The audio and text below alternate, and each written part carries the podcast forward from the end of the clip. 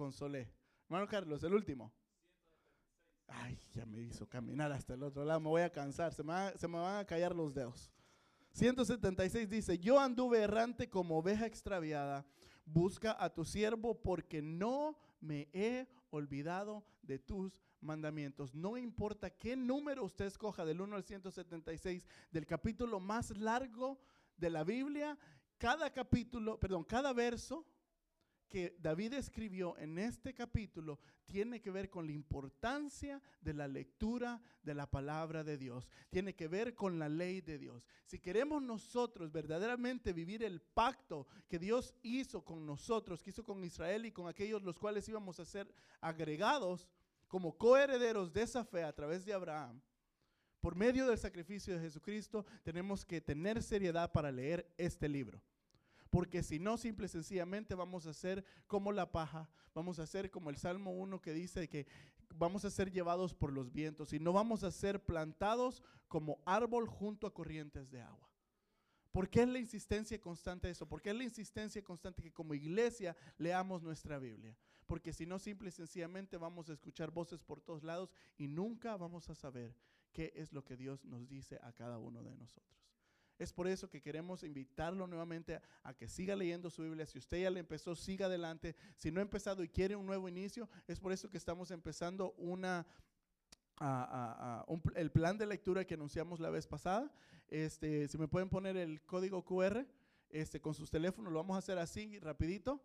Este, si usted abre su teléfono, hágalo ahorita, vamos a hacerlo ahorita de una sola vez. Ok, vamos a hacerlo dos minutos. Si usted no tiene su aplicación, de la Biblia, quiero que saque su teléfono, apunte al televisor, ¿ok?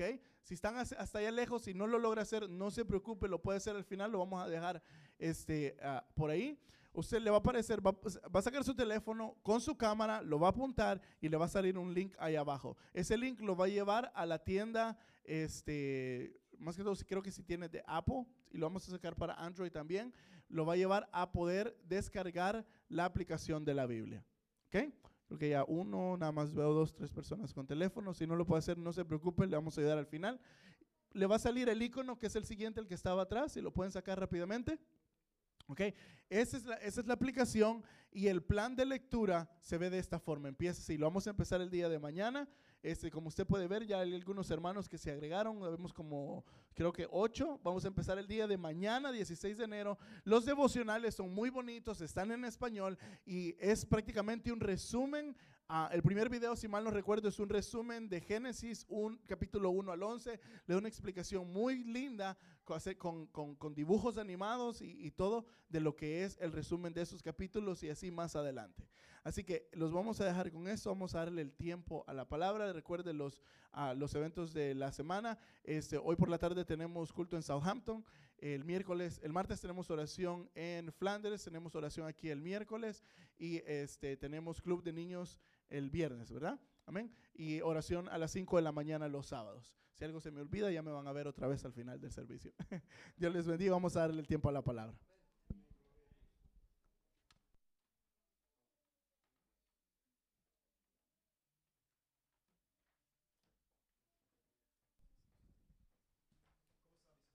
Buenos, días, ¿cómo están mis hermanos? ¿Es de alguien esta cámara?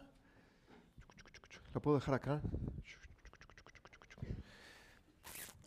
No quieres que se vaya. Alabado sea el Señor, ¿cómo están mis hermanos? ¿Bien? Esta, este viernes a las 11 de la noche, ¿verdad, este Mario? Va a haber vigilia de oración. Amén, vamos a estar desde las 11 hasta las 5 de la mañana, ¿verdad? Aproximadamente, amén. Entonces, usted quiere venir a orar, vamos a venir a orar y a clamar este viernes 20 de enero, comenzando a las 11 de la noche. Sí, no, no va a haber tamales, no va a haber atole. Vamos a orar, vamos a ponernos en las manos del Señor. Amén. Porque mucha gente se anima, pero para venir a comer un poquito, ¿sí? No va por ahí la cosa, es para venir y encontrarnos con el Señor. Amén. Queremos invitar este viernes 20 de enero a las 11 de la noche. Si gusta abrir sus Biblias.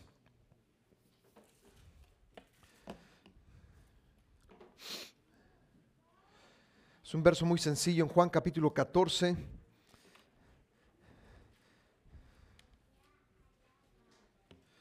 Verso 15, Juan capítulo 14, verso 15, las palabras del Señor Jesús. Juan capítulo 14, verso 15. Y si podemos leerlo todos juntos, Juan capítulo 14, verso 15. Y dice la palabra del Señor, si me amáis, guardad mis mandamientos. Una vez más, Juan capítulo 14, verso 15, si me amáis, guardad mis mandamientos. ¿Por qué no cerramos nuestros ojos y vamos a orar? Vamos a ponernos en las manos del Señor. Te damos gracias, Padre, por esta mañana que tú nos das. Te doy gracias por la oportunidad que tú nos permites estar aquí reunidos. Oh, Señor, te pido que tu Santo Espíritu nos guíe a toda verdad. Señor, que podamos entender, comprender, pero por sobre todas las cosas actuar, Señor, en lo que tú deseas hacer en nuestras vidas, oh Señor. Y que, Padre, podamos entender el día de hoy la importancia de obedecer, Señor. Y aún tu palabra dice que si nosotros te amamos, guardamos, obedecemos tus mandamientos. Y te alabamos y te glorificamos en el precioso nombre de Cristo Jesús. Amén. Quiero insistir nuevamente si ustedes se fijan lo que nosotros hacemos los domingos, más que predicación es enseñanza. Amén. Podemos decir que tres cuartas partes es enseñanza, la otra parte es predicación. Porque una de las cosas, uno de los eh, puntos que yo tengo en mi vida es que el pueblo del Señor pueda aprender la palabra del Señor. Y les voy a decir una cosa, de algo estoy seguro, que aquí hay gente, a lo mejor es la minoría, que a lo mejor la primera vez que abre la Biblia en toda la semana la abre en este momento. Por eso es importante traer una Biblia, por eso es importante tomar notas, ¿sí? Porque a través de la Biblia y las notas nosotros entramos en ese proceso de aprendizaje en el cual podemos recibir de la palabra del Señor. ¿Cuál es el objetivo? Que cuando usted vaya a su casa y durante la semana usted abra sus notas, amén, y lo que el Señor le ha puesto el día de hoy, usted lo empiece a estudiar y lo sigue estudiando, pero lo pueda actuar en su vida, amén. Notas no es poner todos los versos que dijo el pastor. Notas es lo que el Señor habló. Y le voy a decir una cosa, si yo le preguntara al final a cada persona qué fue lo que le habló el Señor, estoy algo seguro que hablaron cosas diferentes a su vida. Y esto es algo muy importante. Si realmente tú deseas que Dios te hable, amén, tú debes abrir la palabra del Señor, debes tomar notas, debes dejar que el Señor eh, haga su obra, amén. Si me amáis, guardad mis mandamientos. Realmente el amor de Dios se demuestra, ¿sí? A cada uno de nosotros porque envió a su Hijo, amén. El amor es acción, ¿sí? A veces decimos que podemos amar de palabras, ¿verdad? Pero no en hechos. Dios ama en palabras y Dios habla, ama, perdón, en hechos, amén. Lo mismo desea el Señor de nosotros, que nosotros le digamos, te amo Señor, pero no solamente con nuestras palabras, sino con nuestros actos. Y, si nosotros realmente amamos al Señor, dice su palabra, guardamos, ¿qué otra palabra para guardar es obedecer sus mandamientos? Amén. Me he dado cuenta, estaba yo hablando en la mañana, sí, que todas las casas aquí, ¿quién, es papá y mamá de una casa? Levante su mano. aquí hay muchas casas, amén. Cada uno de nosotros tenemos prioridades y leyes dentro de nuestro hogar, ¿no es así? A lo mejor no las tienes escritas, pero las tienes aquí y se las ha enseñado a tus hijos y a tus hijas. Amén. Digo, espero que sí, espero que en tu casa no sea totalmente lo contrario, ¿verdad? que cada quien hace lo que quiere. Porque cuando no hay leyes, cuando no hay mandamientos, cuando no hay ordenanzas dentro de la casa, cada quien va a hacer como se le ocurre. Amén. Por eso hay casas desordenadas, por eso hay casas que parece, sí, una guerra dentro de ellas, porque no hay un orden. Amén. Dios es un Dios de orden. Y Él tiene en, su palabra mandamientos que Él desea que nosotros podamos no solamente saber aquí, sino poder actuar y obedecer. Amén. Entonces hoy quiero hablar acerca de la importancia de obedecer. ¿Qué significa obedecer? ¿Sí? Es cumplir la voluntad de quien manda. ¿Sí? Por ejemplo, ¿quién tiene un jefe o una jefa en su trabajo? Varios, ¿verdad? Bastantes. ¿sí? Y cuando el jefe llega mañana, usualmente los lunes es la programación de toda la semana, ¿verdad? Sí, si es un jefe desordenado, a lo mejor está programando las cosas hasta el miércoles, jueves, pero eso, esa es otra historia. Amén. ¿Sí? Cuando tú llegas a un trabajo y tienes un jefe, una jefa, empiezas a cumplir la voluntad de quien está mandándote, ¿no es así? Eso es obediencia. Te guste o no te guste, refunfuñes o, o sonrías, ¿sí? Estás cumpliendo con la voluntad de alguien más. Eso significa obediencia. ¿Vamos bien? Es tu voluntad, ¿sí? Poniéndola al servicio de otra persona y es cumplir con la voluntad de esa persona. Amén. ¿Qué significa obedecer? La palabra obediencia está formada con raíces latinas y significa tener la cualidad del que escucha y cumple con un mandato. Amén. Muchos cristianos creen que solamente oyendo están obedeciendo. Aún si tú haces un diccionario, esto es lo que significa, es escuchar, pero es cumplir. El problema de muchos cristianos es que hay una obediencia a medias. Escuchamos, sabemos lo que tenemos que hacer, pero para que se traduzca en la voluntad, ahí es donde vienen los problemas. ¿Sí? Obediencia real es oír, escuchar, ¿sí? recibir, como tú lo quieras venir, pero también es cumplir. Tiene que haber las dos cosas. Por ejemplo, lo que está diciendo nuestro ah, pastor René, amén. Si tú vas a la Biblia y si tú empiezas a leer la Biblia, y eso lo vas a leer en un año, no es suficiente leer y escuchar si tú no estás cumpliendo. Lo puedes ir por encima, te puedes echar todos los versos de la Biblia, pero ¿cuántos de, nosotros estamos cumpliendo lo que dice la palabra del Señor? Le voy a decir una cosa, espero que usted lo haga, pero cada semana yo pongo en mi, en mi corazón qué debo de cumplir, que no estoy cumpliendo, amén. Cuando llego a mi oficina, no llego y me pongo ahí y a ver, me pongo a ver las, el techo y me pongo a ver. No, empiezo a anotar en un papel, ¿sí? Lo que he hecho y lo que no he hecho y lo que debo de hacer, amén. Ustedes que son jefes de una compañía, ¿verdad? Eso tienen que hacer todas las semanas, tienen que planear qué es lo que se va a hacer esta semana, cómo se va a hacer, con cuánta gente van a tomar, ¿sí? Lo mismo tiene que ser en lo espiritual. Tienes cada semana llegar y decir, Señor, estoy cumpliendo con esto, palomita, estoy eh, medio cumpliendo con esto, entonces aquí es donde tengo que poner. Y no estoy cumpliendo con aquello. Estoy seguro que esta semana a lo mejor cometiste algún pecado y dijiste, otra vez lo hice, ¿no es así? Pides perdón y dices, Señor, límpiame, pero tienes que poner una lista de no volverlo a hacer. Amén. Significa obedecer, es cumplir, escuchar, ¿sí? Con lo que tú cumplir, perdón, con lo que tú has escuchado. Hay un verso muy famoso en Mateo 6, 24 y Lucas 16, 3 que dice que no puedes servir a dos señores. Para realmente obedecer, primero tienes que elegir quién es tu Señor. ¿Sí? Todos aquí tenemos un Señor, pero no todos tenemos al Señor Jesús como el número uno. Amén. ¿Alguna vez han, visto este pasaje muy conocido, Mateo capítulo 6? Ninguno puede servir a dos señores porque o aborrecerá al uno y amará al otro, estimará al uno y menospreciará al otro. No podéis servir a Dios y a las riquezas. Inclusive la palabra riqueza ahí significa un falso Dios, el Dios de la prosperidad o el Dios del dinero, el Dios del pisto, el Dios del dólar, el Dios del euro, como tú quieras ponerlo. ¿Sí? Si realmente tú quieres obedecer a Dios, tú tienes que poner a Dios en primer lugar. Él tiene que ser tu Señor. Porque si Él no es tu Señor, a veces lo vas a obedecer, pero van a ser menos las veces que lo obedeces a Él y vas a ser más las veces que obedeces a otros, a otro Señor o a otros señores. Ahora hay un engaño muy grande en, en mucha gente que cree que puede servir a dos y que lo pueda hacer de la misma manera. Y la Biblia te dice que no, que tarde o temprano tú vas a elegir amar a uno y menospreciar a otro, tomarte de uno, ¿sí? O aborrecer al otro, amén. Y hay una gran diferencia entre las palabras. Servir significa ser esclavo. ¿Ustedes saben que la palabra servir en la palabra de Dios significa ser esclavo? Tú y yo no entendemos lo que es ser un esclavo. ¿sí? Pero un esclavo ¿sí? Y sigue habiendo esclavitud, sí, algunos, por ejemplo, alguna gente es esclava de su trabajo o es esclava de sus pasiones, por ejemplo, cuando tiene un vicio, tiene, eh, eh, eh, consume drogas, alcohol, es esclavo, es esclava de sus vicios, ¿sí? Su voluntad está totalmente entregada a ese vicio o su voluntad está totalmente entregada a ese trabajo, ¿sí?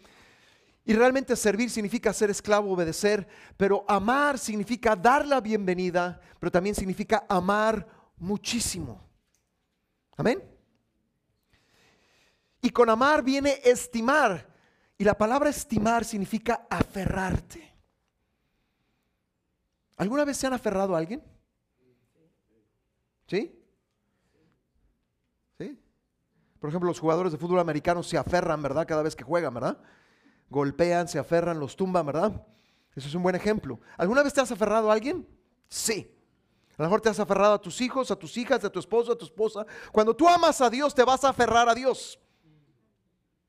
Pero cuando tú no amas a Dios, vas a amar a otro Señor y te vas a aferrar a ese Señor. Eso. Por ejemplo, cuando aborreces, ¿sí? También significa empezar a amar menos, ¿sí? Cuando tú empiezas a hacer un lado al Señor y pones otras prioridades, por eso es importante tener prioridades claras en tu vida y en tu casa. Amén. Vuelvo a repetir, a lo mejor no las tienes escritas, escríbelas. Pero si tienes muy buena memoria, tienes que decirle a tus hijos, a tus hijas, estas son las prioridades en este hogar. Por ejemplo, te tienes que levantar a tal hora. Te tienes que ir a acostar a tal hora. Aquí se permite esto, aquí no se permite aquello. Porque si en tu casa no hay eso, tu hijo, tu hija, quien quiera que sea, con los mejores motivos, va a empezar a hacer Exactamente. Por eso Dios es un Dios de prioridades, de mandamientos, porque si no, tú y yo haríamos lo que quisieran. Aún así, a veces hacemos lo que queremos.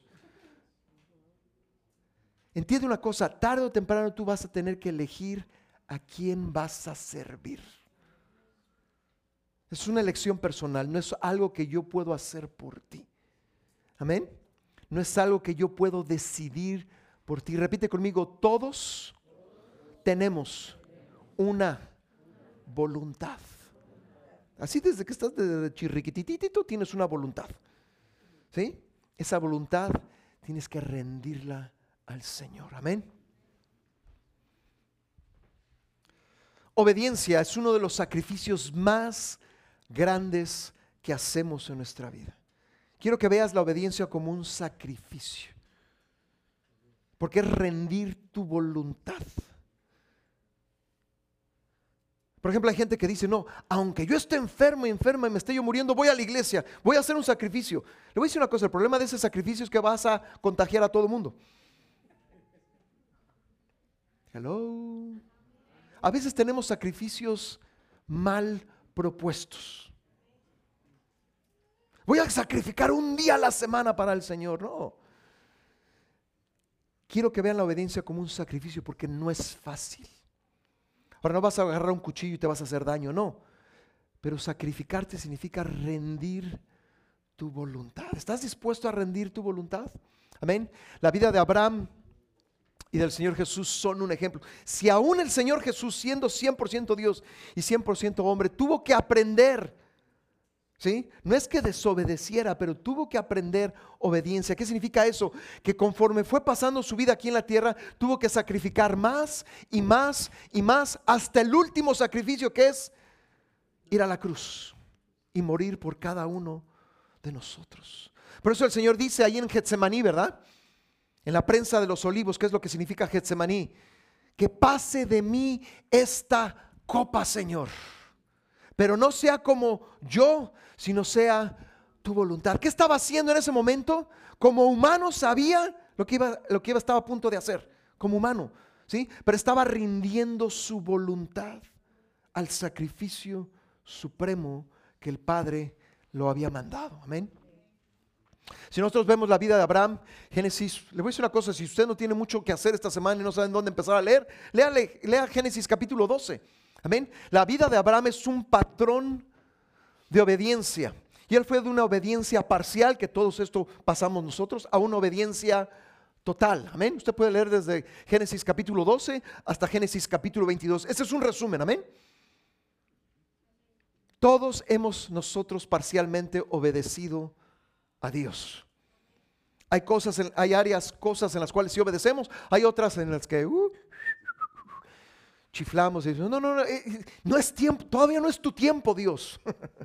A veces, a veces salimos muy espirituales, ¿verdad? No, Dios, todavía no es, ese no es todavía tu tiempo, cuando el Señor te está dice y dice y dice y dice. No, no, Señor, todavía ese no es el tiempo, ¿no? Amén. Génesis capítulo 12, verso 1 a 2, pero Jehová había dicho a Abraham, vete de tu tierra, vivía en Ur de los Caldeos. Amén. Y de tu parentela, que representa a Lot, y de la casa de tu padre, Taré, a la tierra que te mostraré que era Canaán. Y haré de ti una nación grande y te bendeciré y enderezaré tu nombre y serás bendición. Si ustedes se fijan, en Génesis 12, él no obedece a todas estas instrucciones. Solo obedece realmente a la primera, vete de tu tierra. Pero venía su sobrino y venía su papá. Amén se detienen en otro lugar y muere el papá, o sea, ya está obedeciendo a la segunda por causas naturales, no es que él haya matado a su papá, sino simplemente su papá ya estaba grande y entonces llegan a vivir a otro lugar y ahí muere, pero seguía con Lot. Y vemos en Génesis 12 cómo aún el Señor se detiene en hablar a Abraham hasta que Abraham obedece a las instrucciones que primero recibió. ¿Por qué es tan importante la obediencia? Porque a veces Dios no nos habla porque no estamos obedeciendo. Y Dios está esperando a que obedezcas para que entonces Dios te pueda hablar. Hay gente que quiere escuchar la voz de Dios, pero no quiere obedecer la voz de Dios. Vuelvo a repetir, hay gente que quiere escuchar la voz de Dios. Cuando Dios habla, no es para pantallarte. Cuando Dios habla, es porque desea que tú hagas algo. Pero muy poca gente está dispuesta a obedecer a Dios. Dios no busca impresionarte, Dios busca transformarte. Dios busca que tú rindas tu voluntad a Él, porque Él tiene lo mejor para ti, amén. Sí, hubo un sacrificio de la separación de su tierra, de su padre, de su sobrino, pero la obediencia nos lleva a la bendición. El Señor le dice claramente, si tú haces estas cosas, entonces yo haré. La bendición de Dios es condicional. Repita conmigo, la bendición de Dios es condicional. Y puede usted seguir añadiendo a la obediencia. Hay gente que le encantaría recibir bendición sin obediencia. Señor, tú shower the blessings. Echa las bendiciones. Pero, ah, no, obedecer, no, esa ya es otra historia. Amén. Las bendiciones de Dios vienen como consecuencia de obedecer a Dios. ¿Sí? Es como cuando nosotros a veces premiamos malamente a nuestros hijos por su desobediencia. Te voy a decir una cosa, tu papá, cuando tus hijos desobedecen, nunca premies a tus hijos la desobediencia con un premio. El clásico ejemplo, ¿verdad? Del niño de Walmart que quiere una pelota, ¿verdad? Y tú no se la das, ¿verdad? Y entonces Usualmente que el departamento de juguetes está hasta el fondo de la tienda, ¿verdad? Oyes al niño gritar, a la niña gritar desde el fondo. Y, ¡ah! y toda la tienda lo oye, ¿verdad? Hasta que finalmente el padre cede y le da la pelota. El niño ya sabe cómo obtener una pelota, ¿verdad? Haciendo berrinche. A veces nosotros queremos hacer lo mismo en lo espiritual. No queremos obedecer, pero queremos la pelota, o sea, queremos la bendición. No funciona de esa manera. No funciona de esa manera, amén. La última prueba que él tuvo de obediencia fue el sacrificio de Isaac, Génesis 22, amén. Aquí pasaron muchos años, muchos años en los cuales él siguió obedeciendo a Dios, amén. Génesis 22 le dice claramente, sí, llamó el ángel de Jehová a Abraham por segunda vez desde el cielo, perdón, no, antes, la última parte del, del anterior. Génesis 22, 1 y 3 se aconteció después de estas cosas que probó Dios a Abraham y le dijo a Abraham, y él respondió, heme aquí, dijo, toma ahora tu hijo, tu único Isaac, a quien amas, y vete a tierra de Moriah, y ofrécelo ahí en holocausto sobre uno de los montes que yo te diré. Y Abraham se levantó muy de mañana. Recibe una instrucción, Dios lo está probando, pero él había aprendido a obedecer conforme él oía la voz del Señor. Amén. No estuvo pensando, necesito una confirmación, necesito que venga un profeta y me lo diga, necesito que venga una iluminación del cielo, que venga un ángel. No, dice que se levantó al siguiente día y comenzó el viaje.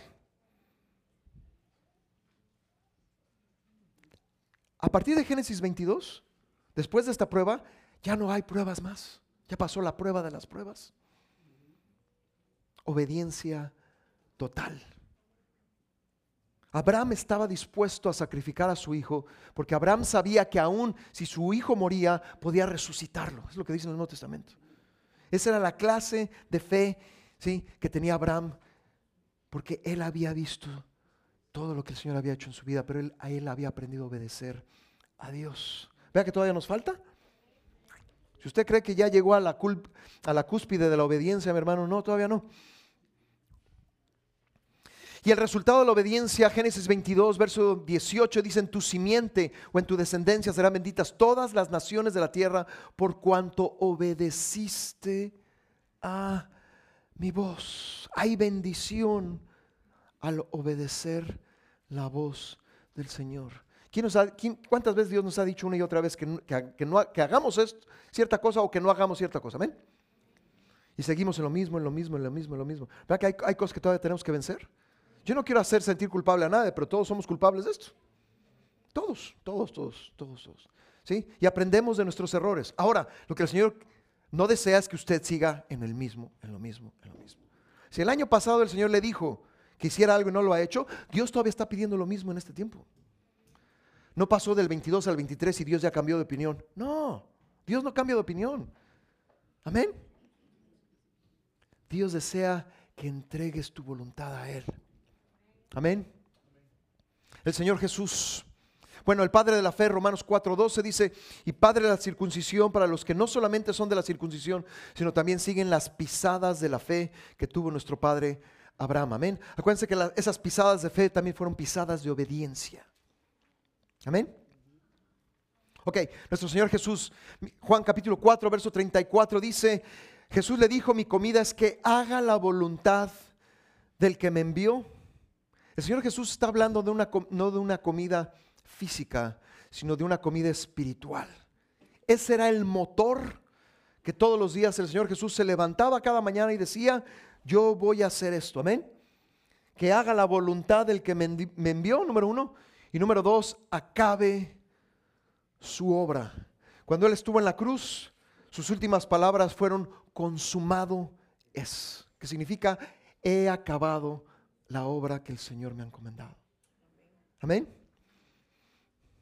Juan capítulo 6, verso 38 dice, porque he descendido del cielo no para hacer mi voluntad, sino la voluntad del que me envió.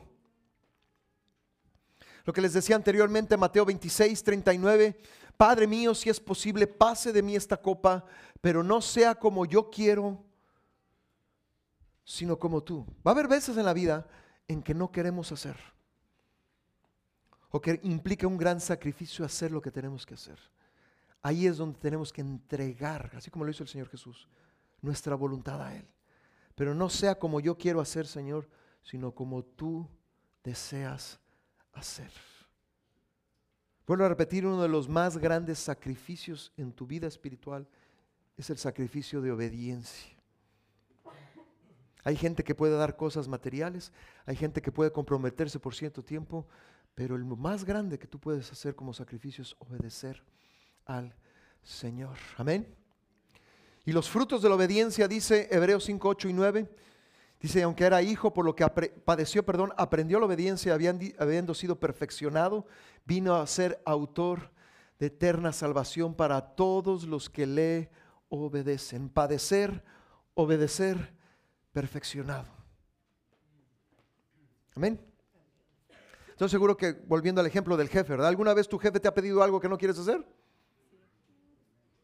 A lo mejor inclusive te ha dicho, no te voy a pagar hasta que lo hagas.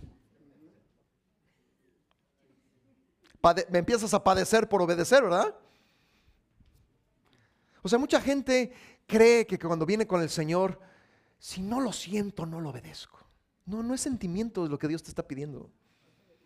Es obediencia. Amén es que no es el tiempo, es el clásico pretexto muchas It's no time, there is no time todavía. Todavía tenemos un poco más. No, Dios te está diciendo, es ahorita el tiempo. Amén. Ok. ¿Cómo empezó todo? Acuérdense que todo empezó con la desobediencia. Y oyeron la voz de Jehová. ¿Qué fue lo primero que hicieron? Y se escondieron de la presencia de Jehová. Estoy hablando de Génesis, amén. Génesis capítulo 2, Génesis capítulo 3, amén. Mas Jehová Dios llamó al hombre y le dijo, ¿dónde estás tú? Dios no estaba jugando a las escondidillas con, con, Adán y Eva. Cuando el Señor pregunta, ¿dónde estás tú? No es porque no sepa dónde estaban, sino dónde estaban espiritualmente. ¿Me explico? ¿Dios sabía en dónde estaban? Por supuesto que sí. ¿Sabía perfectamente lo que había sucedido? Por supuesto que sí. Pero Dios le estaba dando al hombre la oportunidad de arrepentirse. Cuando el Señor alguna vez te pregunte, ¿qué estás haciendo, Enrique? No es porque no sepa lo que estás haciendo, sino te está dando un chance a que te arrepientas y digas, Señor, me metí en lo que no me debía de meterme. O desobedecí y miren dónde estoy. Pero aún el hombre dice, oí tu voz y tuve miedo. Y entonces el hombre respondió, la mujer que me diste.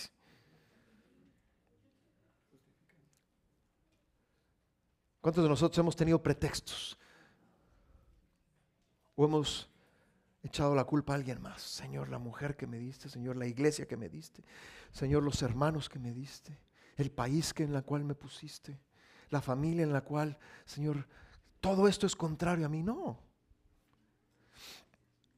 Y al hombre le dijo, por cuanto obedeciste a la voz de tu mujer y comiste del árbol de que te mandé, no comerás de él. O sea, Adán tuvo dos voces. La voz de Dios que le dijo, no comerás, y la voz de su esposa que le dijo, come. Cuando la voz de una persona va en contra de la voz de Dios, cuidado. ¿Me estoy explicando? Porque la mujer está diciendo, ah, ya viste, siempre las mujeres tienen la culpa. No, no, no, no, no, no. No estoy explicando eso. Estoy diciendo que cuando la voz de una persona Puede ser tu esposa, tu esposo, tus hijos, tus familiares, tus vecinos, tus amigos, no sé. Van en contra de lo que Dios te ha dicho, tengas cuidado. Hello. ¿Sí? Porque va a haber consecuencias. El Señor le hace bien claro a Adán, porque obedeciste a la voz de tu mujer y no obedeciste a lo que yo te había puesto, entonces hay consecuencias. Por eso puse el ejemplo, no para que señalaras a tu esposa y mira, como Eva, mira, y eres igual tú, ¿verdad? En otra parte en Génesis dice claramente el Señor, ¿sí? le dice a Abraham ¿sí? que lo que Sara le estaba diciendo que lo hiciera caso. Porque lo mismo que estaba diciendo Sara era la voluntad de Dios. Hello, ¿me estás, ¿me estás escuchando? Es que el predicador dijo, ah, pero si el predicador dijo, esa es la voz de Dios o está confirmando la voz de Dios o está en oposición a la voz de Dios. Dios fue claro desde un principio con Adán. Todos estos arbolitos te ha dado, pero aquel que está en esa esquina, ni tocarlo lo puedes hacer. Amén. Fue claro. Dios es claro. Ok. Dios está buscando a hombres y mujeres como David. ¿Qué es lo que David tenía de especial que no tenían los otros? Su corazón. Y eso quiso barbaridades, ¿eh? ¿Ok? Pero ¿qué tenía de especial David? Amén. Hechos 13, 22 dice, quitado este, o sea, Saúl, les levantó por rey a David, de quien dio también testimonio diciendo, he hallado, hallado a David, hijo de Isaí, varón conforme a mi corazón. ¿Y cuál es el corazón de Dios? Quien hará todo lo que yo quiero. Dios no está buscando gente que tenga corazonadas. Dios está buscando gente que tenga un corazón que quiera hacer la voluntad de Dios. Por eso uno de los salmos dice, el hacer tu voluntad, Dios mío, me ha agradado. Algo mayor que hacer su voluntad es hacerlo con agrado. ¿Cuántos de nosotros, volviendo al ejemplo de los hijos, hemos mandado a nuestros hijos a hacer algo y van refunfuñando? ahí van a tirar la basura. La mamá o el papá les dijo 20 veces que tiraran la basura, no la han tirado hasta que finalmente la tiran. ¿Verdad que sí? ¿Cuántas veces hemos dicho, por favor, recoge tu cuarto, mi hijo, ¿verdad? Porque parece que explotó una bomba dentro de tu cuarto, ¿verdad? Toda la ropa está en el suelo, ¿verdad? Pero no en el closet, ¿verdad? Y ahí van. Pero a veces hacemos eso con Dios. Ya, Señor, ya, Señor, ya te, ya te pasó de todo, ¿verdad? Y ahora sí ya voy a obedecer y obedeces, pero no, no, no, no, David aprendió a obedecer a Dios con agrado.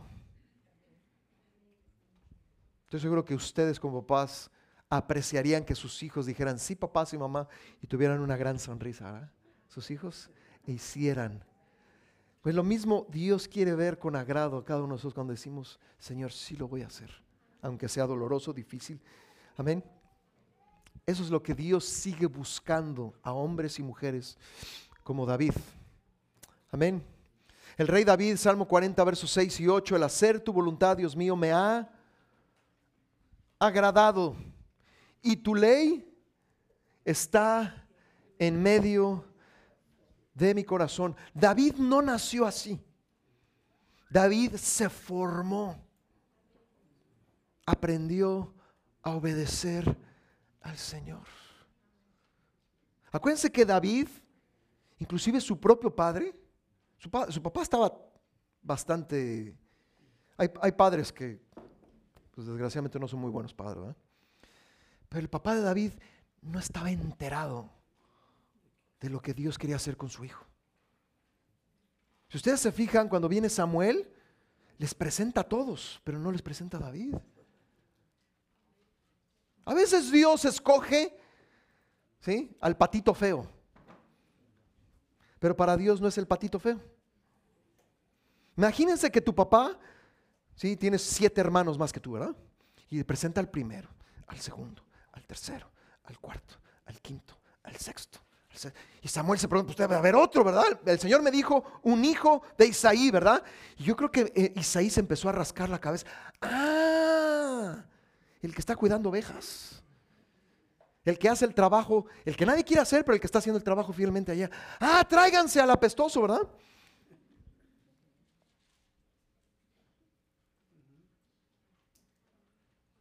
Aunque haya sido rechazado por tus padres, aunque tus padres no hayan visto, ¿sí? Lo que Dios tiene para ti, Dios sí lo ve. Dios sí lo ve. Muchas veces lo he dicho, Isaí tenía todos los días sentado a su mesa al próximo rey de Israel y ni cuenta se había dado. Así hay papás, quién sabe en qué planeta andan. Así también hay mamás, ¿verdad? Quién sabe en qué planeta andan. Pero los planes y los propósitos de Dios estaban en el corazón de David. Hazme oír, Señor, por la mañana tu misericordia, Salmo 143, porque en ti he confiado. Hazme saber el camino por donde ande. O sea, todos los días venía delante el Señor y le decía, Señor, dame de tu misericordia, Señor, guíame hacia dónde debo de ir, amén. Enséñame a hacer tu voluntad. La obediencia es una enseñanza. Vuelvo a repetir, cuando nacemos, nacemos desobedientes. Repita conmigo, nacemos desobedientes. Eso venimos de fábrica. Amén. Así salimos de fábrica todos, desobedientes. Tú y yo necesitamos aprender a obedecer y no va a ser fácil. Va a haber cosas más sencillas, va a, ser, va a haber cosas más difíciles, pero David todos los días venía, Señor, enséñame a hacer tu voluntad porque tú eres mi Dios. Por tu nombre, oh Jehová, me vivificarás. Por ejemplo, el rey Saúl, me gusta esta foto, ¿verdad? Porque me imagino que el rey Saúl, de sus 40 años, así anduvo 38, ¿verdad? Me está llevando el tren, ¿verdad? Así hay cristianos como el rey Saúl. ¿Sí? Estas son palabras de Samuel, ciertamente el obedecer es mejor que los sacrificios. Vuelvo a repetir, la obediencia es un sacrificio. Y es uno de los más grandes sacrificios que tú puedes darle al Señor. Por cuanto tú desechaste la palabra de Jehová, Él también te ha desechado para que no seas rey. Una persona es rechazada por Dios cuando esa persona ha rechazado a Dios y no es al revés. ¿Ok? Dios no rechaza a las personas porque un día se levantó y dijo yo rechazo a esta persona. No. Dios rechaza a alguien cuando esa persona, y en este caso un rey que conocía de Dios, que conocía los mandamientos del Señor continuamente, lo sigue rechazando, rechazando, hasta que un día dice el Señor, enough is enough. Hasta aquí. ¿Cuándo llega eso? Bueno, no sé. Eso llega cuando el Señor así lo desea. Amén. Y luego Él responde, dice, yo he pecado porque temí al pueblo y consentí a la voz de ellos. Por eso no creo en la política, ¿verdad? La política tienes que obedecer a la voz de un montón de gente. Y la política como está hoy en día, tanto en este país como en todos los países, es corrupta. En el caso, en ese entonces, quien tenía que obedecer primero el rey era a Dios. Pero el problema es que él no obedecía a Dios, sino obedecía al pueblo. Entonces, ¿quién mandaba? ¿Dios o el pueblo? el pueblo. En el Nuevo Testamento, cuando Jesús, ¿sí? Y, si no me falla la memoria, ¿sí? Hizo uno de esos milagros de la multiplicación de los panes, o sea, las cosas materiales, lo quisieron hacer rey. Muchos de ellos le seguían no por las enseñanzas, sino por lo que les daba de comer. A veces así somos tú y yo, amén. Ok. Tú puedes decir, bueno, ¿cuál es la solución? Cambiar nuestro corazón. Por ejemplo, yo no puedo cambiar el corazón de Lore, yo no puedo cambiar el corazón de Juan Pablo. ¿Sí? Si tu niño tiene un año o seis meses, tú no puedes cambiar su corazón. Amén. Quien puede cambiar nuestro corazón es el Señor. Tiene que haber una decisión. Dice, esparciré sobre vosotros agua limpia, Ezequiel 36. Abra sus Biblias en Ezequiel 36. Si tú quieres cambiar tu corazón, esto es lo que tiene que suceder. Ezequiel, perdón, capítulo 36. Versos del 25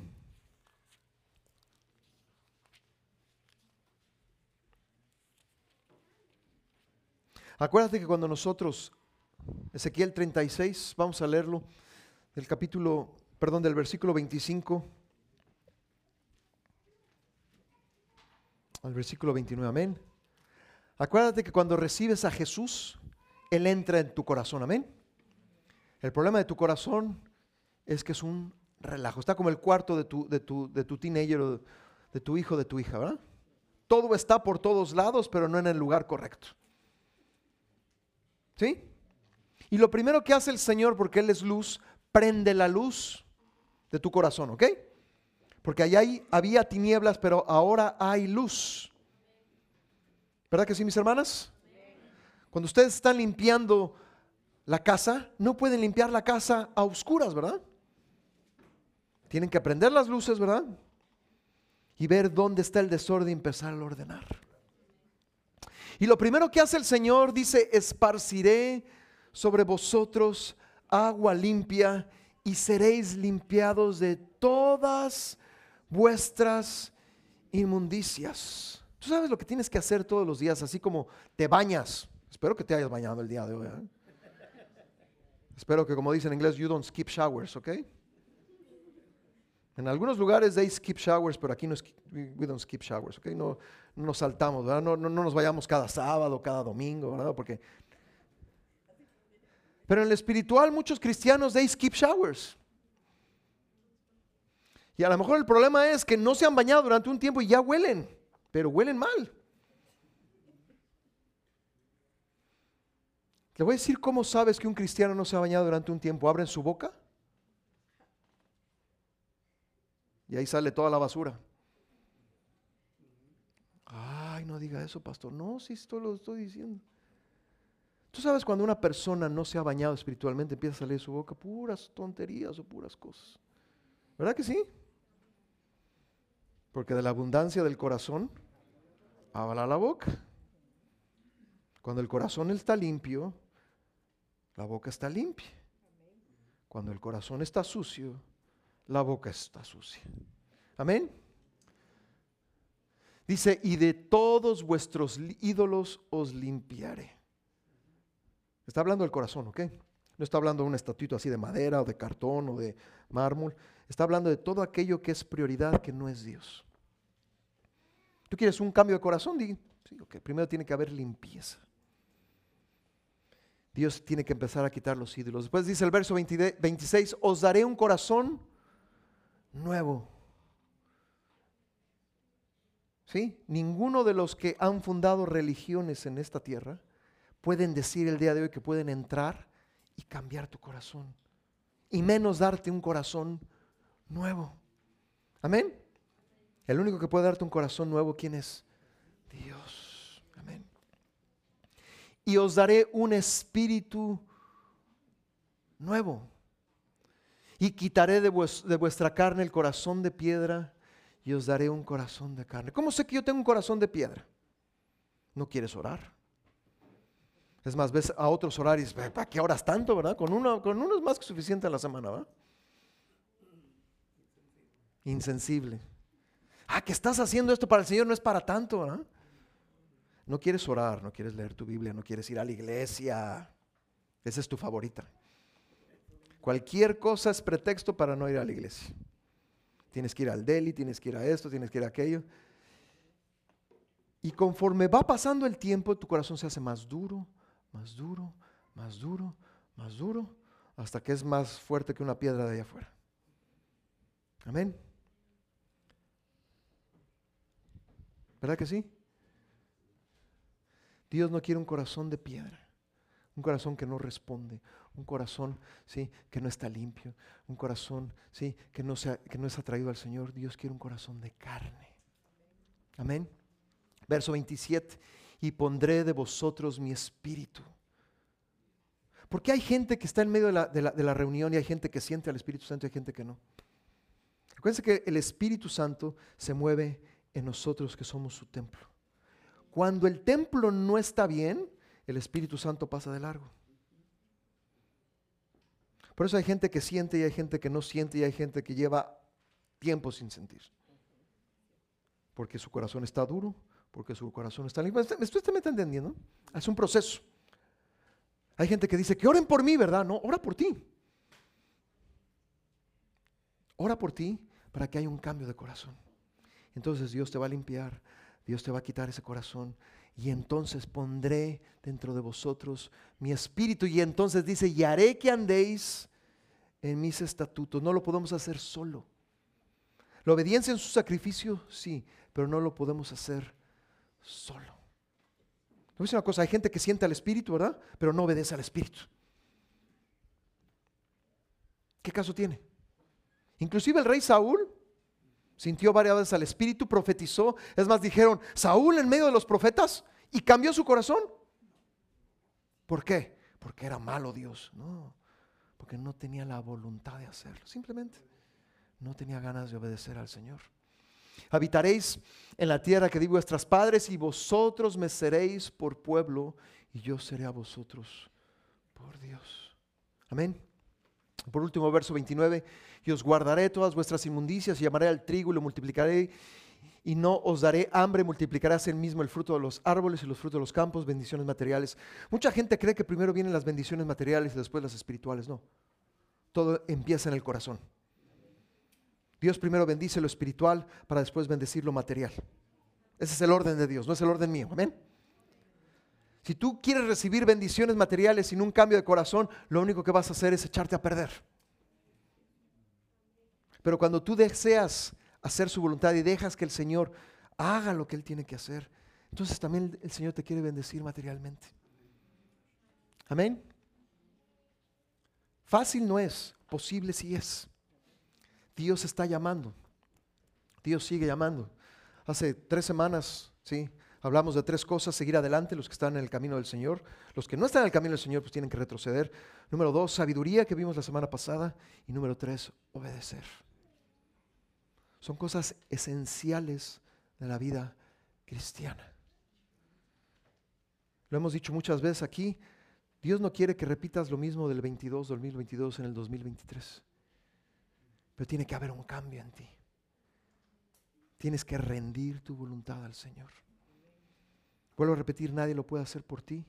Tú es una decisión personal. Estoy seguro que a lo mejor eres como yo. Yo muchas veces me rasqué la, cada vez dije, ¿por qué Dios no te hice caso? ¿Por qué Dios no te hice caso? ¿Cuántos de nosotros hemos desperdiciado años, meses, semanas, días por no querer atender a Dios? Es tiempo de que este 23 pongas atención a Dios. Que dejes que Dios empiece a hacer su obra. Mi objetivo no es regañarte, mi, objetivo es decirte que hay un mejor camino que el que has tenido. Pero que al final de cuentas el que tiene la que tomar la decisión eres tú. Josué lo dijo de esta manera, yo y mi casa serviremos al Señor, porque tenían un solo Señor, no tenían dos. Soy muy romántico, pero tiene que ser una realidad. Josué y toda su casa, ¿sí? Dijo, yo y mi casa serviremos al Señor. Ese era su statement, esa era su visión. Amén. ¿Por qué no cerramos nuestros ojos? Le voy a pedir a Juan Pablo y a Aiden si pueden pasar.